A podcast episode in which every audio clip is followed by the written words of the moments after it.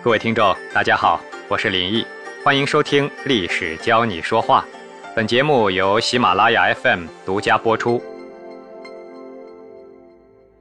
近来呢，《权力的游戏》第八季正在热播，该剧呢堪称是神剧。而且这个电视剧啊，我不知道你发现了没有，它有一个特点，那就是里面的人物随时都有可能去领盒饭，哎，真可谓是杀机重重。说死就死。今天呢，我们要说的不是《权力的游戏》了，但是在这个今天要说的故事当中，同样也是危机四伏。出场的人物呢，一不小心就会招来杀身之祸。不过，我先得在这里跟大家打一个预警：我们这期节目的主人公，他会在最后才登场，有点类似于《权力游戏》当中那个小指头贝里席啊。靠着自己极高的谋略，一下子呢就能扭转整个局势。您先臆测一下，啊，我们卖个关子，慢慢道来。故事从晋国被秦国打败以后开始说起。公元前六二零年，晋襄公害病死了，他七岁的儿子晋灵公做了国君。啊，你听清楚了哈，才七岁。晋灵公就是那种典型的昏君，他心里总是想着玩儿。当然了，也难怪，因为继位的时候呢年纪太小。此时的相国叫做赵盾，是一个老想着去管着他的大忠臣，对，好人一个。一个爱玩的昏君，搭配上一个爱管他的忠臣，这个好戏就开始了。我们都知道啊。这两种人配在一起有点悬，正所谓伴君如伴虎，哎，危险着呢。可当事人呢，却自己没有察觉，老是板着张脸，整天教训这个昏君。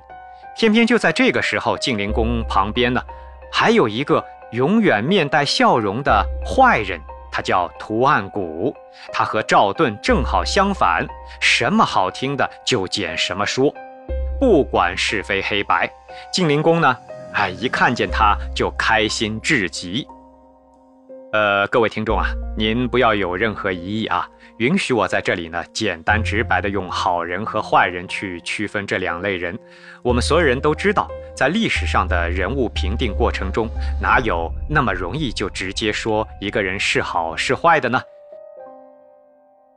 这晋灵公有一个大花园。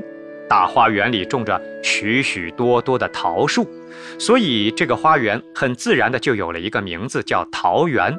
桃园中呢有一个高台，站在高台上能看到外面的街道。晋灵公整天就喜欢站在这个高台上歌舞升平。老百姓呢在围墙外，那倒也好，有时候呢也能抬头看看热闹。可是哪那么容易就给你贪上个好便宜呢？这个昏君呢脑洞一开。倒也新奇，有那么一天，精灵公看见外面人很多，就对图案谷说了：“呃，咱们打鸟也打腻了，今天我们用弹弓打人怎么样？”哎呦，他们还真是想得出这么一套游戏规则，比如说，呃，打中眼睛就算加十分，打中耳朵呢就算加八分，打中脑袋加五分，打中身体加一分。打不着人呢，罚酒一杯，这样听来好像有点我们五星评分那个意思哈，这就让人不由得想起了《权力的游戏》中那个惨无人道的恐怖堡的小包皮波顿。这规则制定好了，行动起来倒也快。他们拿着弹弓呢，开始了自己的游戏。有的呢，把人家的眼珠子给打了出来。有的呢，把门牙给打爆了；有的把耳朵给打掉了；还有的直接打到了脑门子。这百姓是乱哭乱叫，四处逃命。那两个始作俑者倒是好，站在高台上哈哈大笑，快乐的很呐。严厉的赵盾一听，那还了得，马上和大夫示会，准备去见晋灵公。路上呢，看见两个宫女抬着一个筐子，外面竟然还露着一只手。智慧过去一瞧，吓出了一身冷汗。我的妈呀，里面竟然是被大卸八块的尸体！赵盾连忙问了：“这是哪里来的？”宫女回答：“这是厨子，因为他没能把熊掌给蒸透，主公一气之下把他给杀了。这大忠臣哪能容得下这样的事发生？这不是草菅人命吗？他决定立刻去找主公说个明白。边上的大夫士会脑子倒很清醒，对他说：“你要么别去说，要去说呢，让我去说。”赵盾呢，似乎也听出了他的意思。哎，大家都知道啊，昏君面前可不能随便说话，说错了，下次大卸八块的，指不定就是你自己了。可是江山易改，本性难移，赵盾还是忍不住去见了晋灵公。过了几天之后呢，他就去训斥这个主公了。赵盾说道：“主公，你玩归玩，多少得有个分寸吧？怎么能拿弹弓打人呢？厨子再有错，也不能把他给弄死啊！”晋灵公听了这个话，想想自己的确也是错了。赵盾呢，说的也在理上。但是这一想到不能再玩了，心情就十分低落，十分的悲痛啊！转头他就跟图案谷说了：“我想再玩最后一次，以后啊就得听从管教了。那要么你帮我想想，还有什么好的方法吗？”图案谷是个什么人呢？刚才说过了，是个典型的恶人。他说：“我家有个大力士，可以当刺客。”我们把这个老不死的给弄死，就不受他管了。从此以后，赵盾就开始了命垂一线的生活。不过他自己呀还不知道呢，这往往是最可怕的事情。人家在暗里，你在明处，那就要小心喽。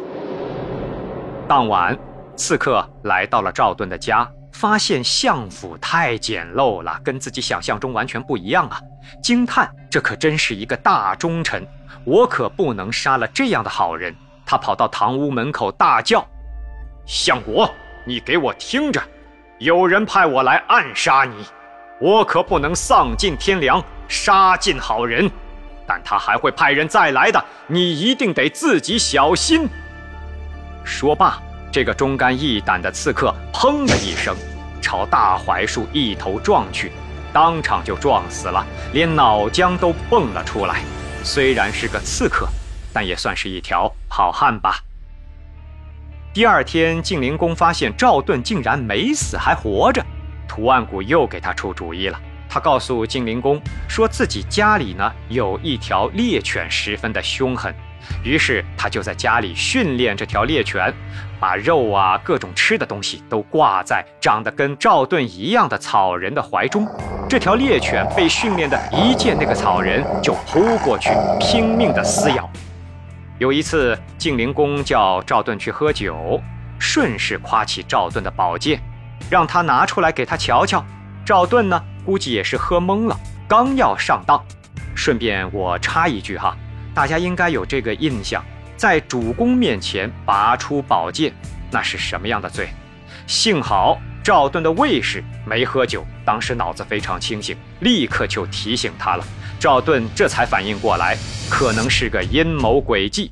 此时图案谷呢，剑士放出了那一条准备了很久的猎狗，赵盾的卫士飞起一脚，当场就要了那条狗的命。但晋灵公还是派了武士去追杀赵盾和他的卫士。不幸中的万幸，那些武士中呢，也有一个心地善良的，当场就倒戈了一计。也因为看不惯图案谷的这些把戏，救下了赵盾。赵盾和他的儿子只好逃到国外去避难了。故事讲到这里，大家是不是觉得忠臣全面落败？现在呢？我们的主角就要闪亮登场了，他的名字叫做赵川，是赵盾的叔伯兄弟，也是晋灵公的姐夫，这一层关系有点复杂。他听完赵盾的遭遇后呢，就说道：“你们放心吧，我自有办法请你们回来。”于是赵川就去见了晋灵公，一见面啊，就给晋灵公跪下了，他跪着央求说。我虽说是主公的姐夫，可是赵盾得罪了主公，我们赵家人也有罪，请主公先革去我的官职，再治我的罪吧。晋灵公表示：“这是什么话呀？赵盾欺负了我，不知道有多少回呢。虽然我很难受啊，可这不关你的事，你只管放心吧。”赵川一看四下无人，就说：“赵盾这个人呐，正儿八经的，每天板着脸，我一看他就来气。说真的，做了国君，要是不能享点清福，痛快痛快，那还不如不做。”等到说的火候差不多了，继续问道：“主公，您知道齐桓公有多少老婆吗？”晋灵公歪着脑袋想了一想，觉得大概是十来个吧。赵川撇了撇嘴说：“十来个算什么？他的后宫里满是美人呐。所以主公您正年富力壮，更应当做一番大事业，怎么不派人去搜罗美人呢？”哎呦喂，这一句话。说的晋灵公那是眉开眼笑，他想赵盾要是像赵川这么对我，我不早就听他的话了吗？表扬完了之后，还不忘去把工作给落实了。晋灵公就问赵川了：“呃，那么派谁去找美人呢？”赵川说：“派谁都比不上图案谷啊，他最会办事了。这样的人不重用，您用谁呢？”晋灵公听了赵川的话，心想也是啊。立刻吩咐图案谷出去搜罗美人。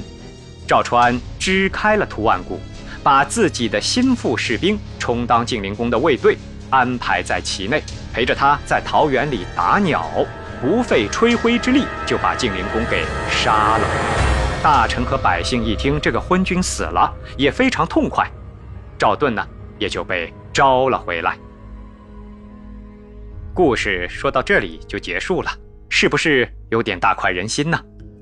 让我们来分析一下这一招制胜的说话技法，叫做“引水入沟渠”。说到“引水入沟渠”的说话技法呢，不得不让我们联想到一个成语，叫做“水到渠成”。这个成语的意思是说，当水流到某个地方的时候，便有了渠道，这个渠道指的就是水道。但是这个成语没有具体解释，这个渠道是天然形成的呢，还是人为形成的？为什么要提这样的一个问题呢？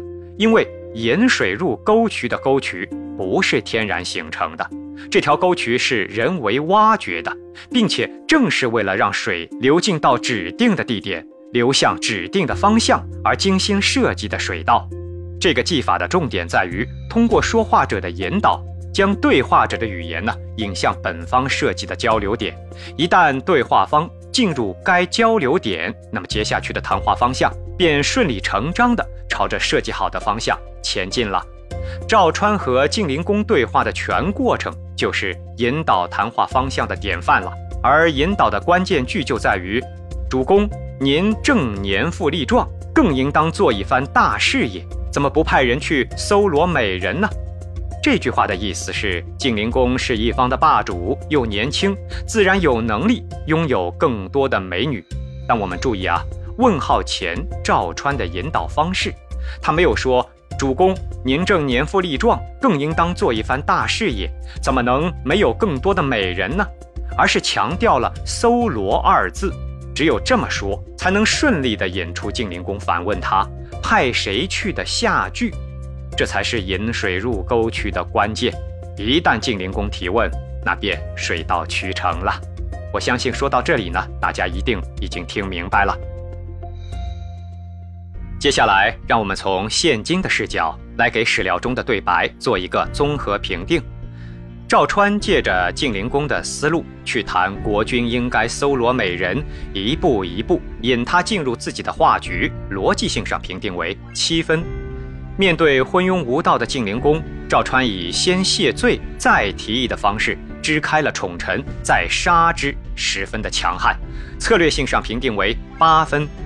赵川使用了先共情再反问的方法，先说赵盾的无趣，接着呢用齐桓公有几个老婆引起主公的好奇，表达力上评定为七分。在答应赵盾后。赵川应该已经想好了大致的计划，下跪时胸有成竹，即兴度上评定为五分。晋灵公死后，晋成公继位，赵川呢虽然口才好，但心眼却不大，觉得自己功劳了得，想让赵盾给官职，赵盾却没有给，没多久啊，越想越烦，病死了。影响力上评定为四分，因此在满分为五十，每十分为一星的标准下，我们将赵川说服晋灵公的故事评价为三十一分，三星。在现实生活中，什么样的人物会使用“引水入沟渠”的说话技法呢？一方面啊，在生活中，这个技法对任何想要达到自己传播目的的说话者而言都能使用。另一方面呢，在工作中，该技法使用最多的职业，应当是属于那些用语言去征服对象，以语言为工作手段的工种，比如说销售、律师、记者、主持人、公关人等等。我们先来举一个不带工种符号的例子吧。如果你想要邀约一位朋友下周吃饭，你会怎么说呢？这种事情应该三天两头发生在我们的身上啊。这便取决于你是真想请他吃饭呢，还是图个嘴上的客气说说而已。